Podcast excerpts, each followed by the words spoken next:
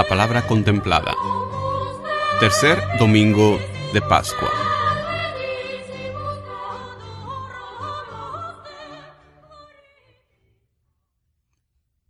Lectura del libro de los Hechos de los Apóstoles. El día de Pentecostés se presentó Pedro junto con los once ante la multitud, y levantando la voz dijo, Israelitas, escúchenme. Jesús de Nazaret fue un hombre acreditado por Dios ante ustedes, mediante los milagros, prodigios y señales que Dios realizó por medio de él y que ustedes bien conocen. Conforme al plan previsto y sancionado por Dios, Jesús fue entregado, y ustedes utilizaron a los paganos para clavarlo en la cruz. Pero Dios lo resucitó, rompiendo las ataduras de la muerte, ya que no era posible que la muerte lo retuviera bajo su dominio.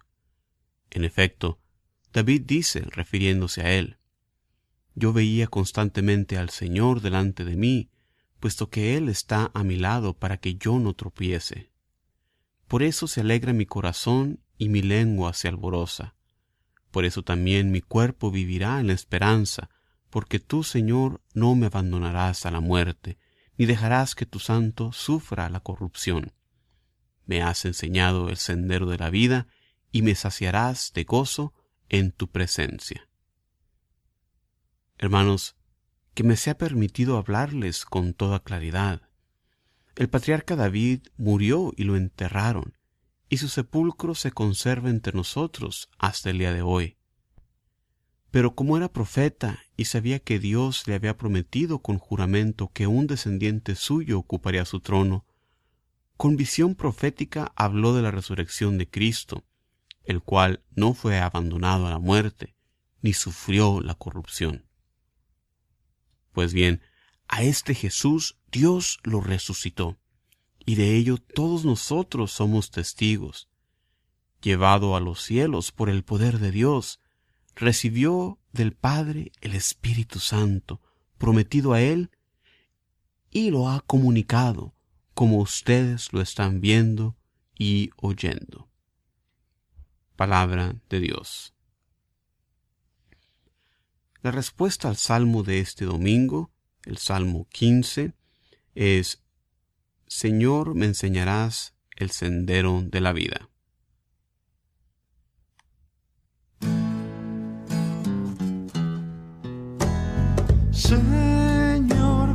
Enseñarás el sendero de la vida.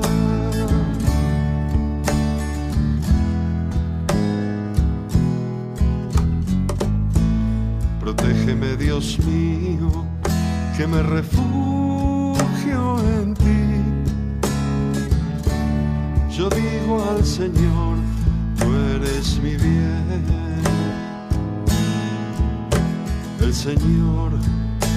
es el lote de mi heredad y mi copa.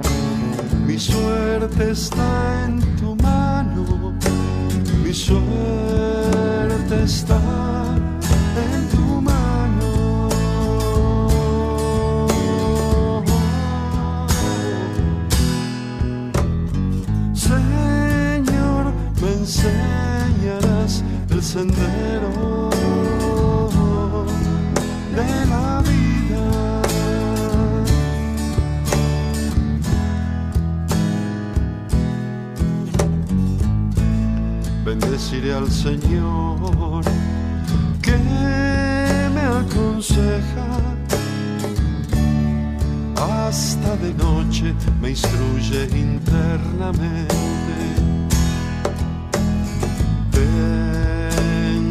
siempre presente al Señor, con Él a mi derecha, no vacilaré.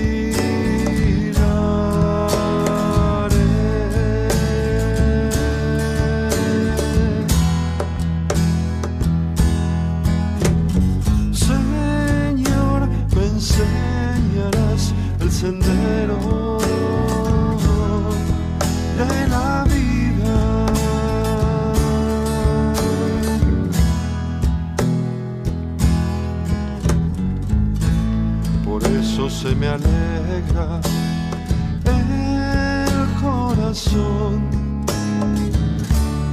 Se gozan mis entrañas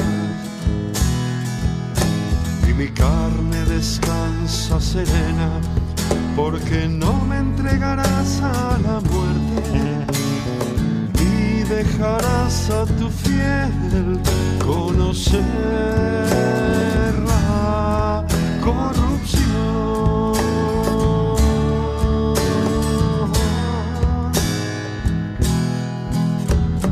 Señor, me enseñarás el sendero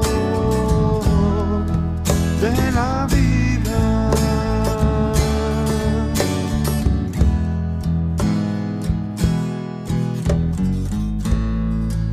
Me enseñarás el sendero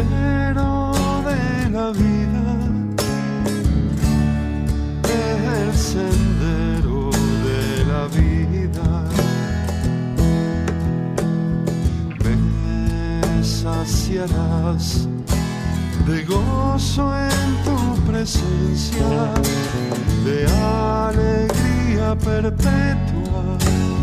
A tu derecha.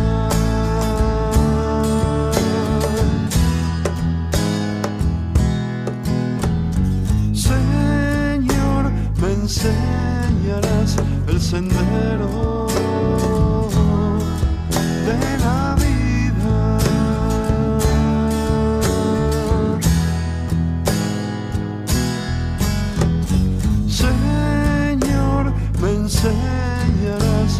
de la vida.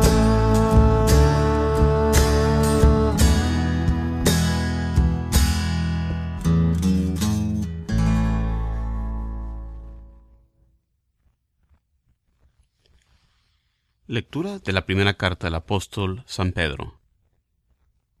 Hermanos, puesto que ustedes llaman Padre a Dios, que juzga imparcialmente la conducta de cada uno según sus obras, vivan siempre con temor filial durante su peregrinar por la tierra. Bien saben ustedes que de su estéril manera de vivir, heredera de sus padres, los ha rescatado Dios, no con bienes efímeros como el oro y la plata, sino con la sangre preciosa de Cristo, el Cordero sin defecto ni mancha, al cual Dios había elegido desde antes de la creación del mundo, y por amor a ustedes lo ha manifestado en estos tiempos, que son los últimos. Por Cristo, ustedes creen en Dios, quien lo resucitó de entre los muertos y lo llenó de gloria, a fin de que la fe de ustedes sea también esperanza en Dios. Palabra de Dios.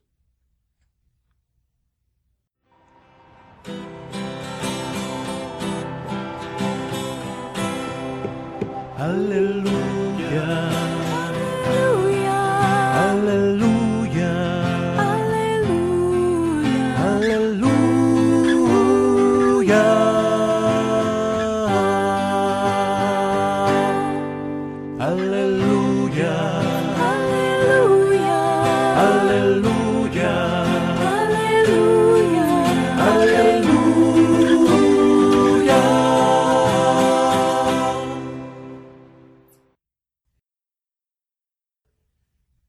Proclamación del Santo Evangelio según San Lucas. El mismo día de la resurrección iban dos de los discípulos hacia un pueblo llamado Emaús, situado a unos once kilómetros de Jerusalén, y comentaban todo lo que había sucedido.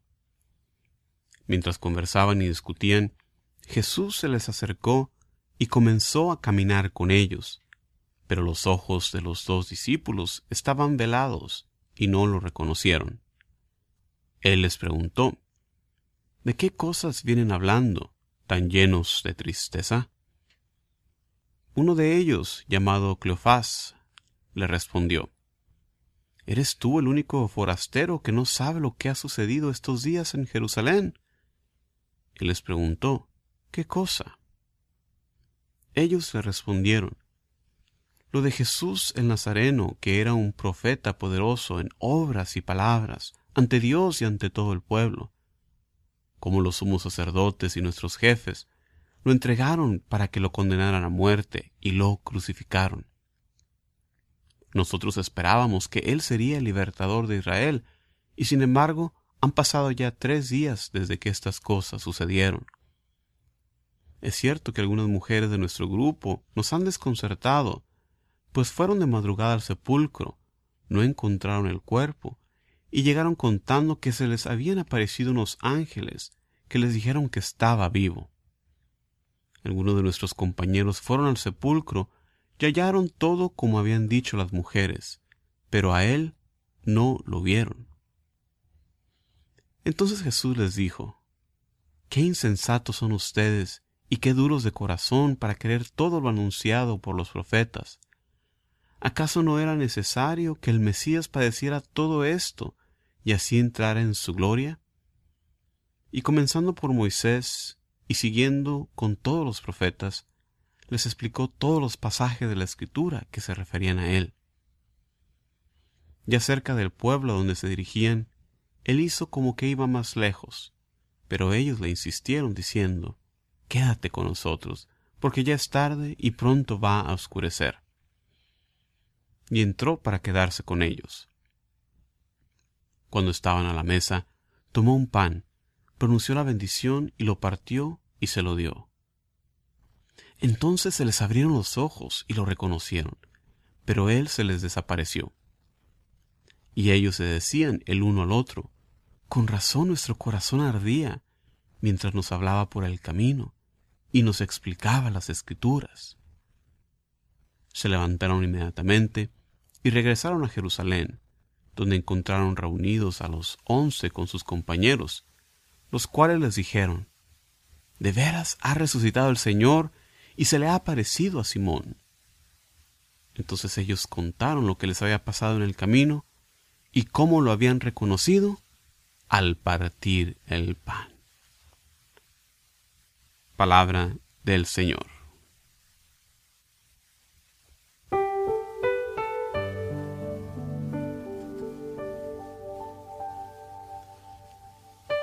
Hola, ¿qué tal? Muchas gracias por estar aquí conmigo en este espacio de reflexión sobre la palabra de Dios, en las escrituras que nos propone la iglesia para este tercer domingo de Pascua, domingo donde continuamos nuestra celebración pascual, con la alegría y el gozo de saber que nuestro Señor vive y con su resurrección nos abrió las puertas del cielo y esperamos ahora su segunda venida en gloria.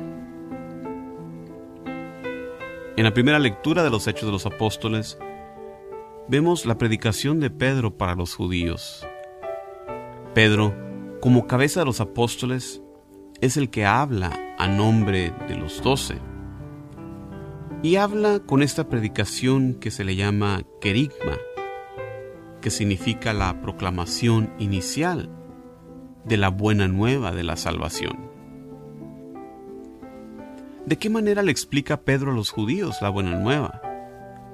Pues de una manera que ellos entenderían que los eventos que vieron ante sus ojos acerca de Jesús, su vida, sus milagros, y últimamente su pasión y resurrección, se dieron como cumplimiento de las promesas que Dios había hecho al rey David. La promesa, alianza, del trono eterno hecha David se cumple en Jesús.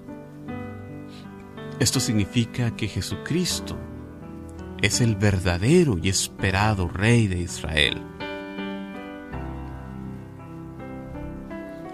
Versículo 23 menciona la razón por la muerte en cruz, algo que era un problema para los judíos, ya que un pasaje del libro del Deuteronomio menciona que el que muere en un árbol es maldito. La razón de esta muerte, el designio y previo conocimiento de Dios. Pedro les predica usando las sagradas escrituras de los judíos como punto de partida. El hecho que Jesús está vivo comprueba que Él es superior a David, es el exaltado de Dios.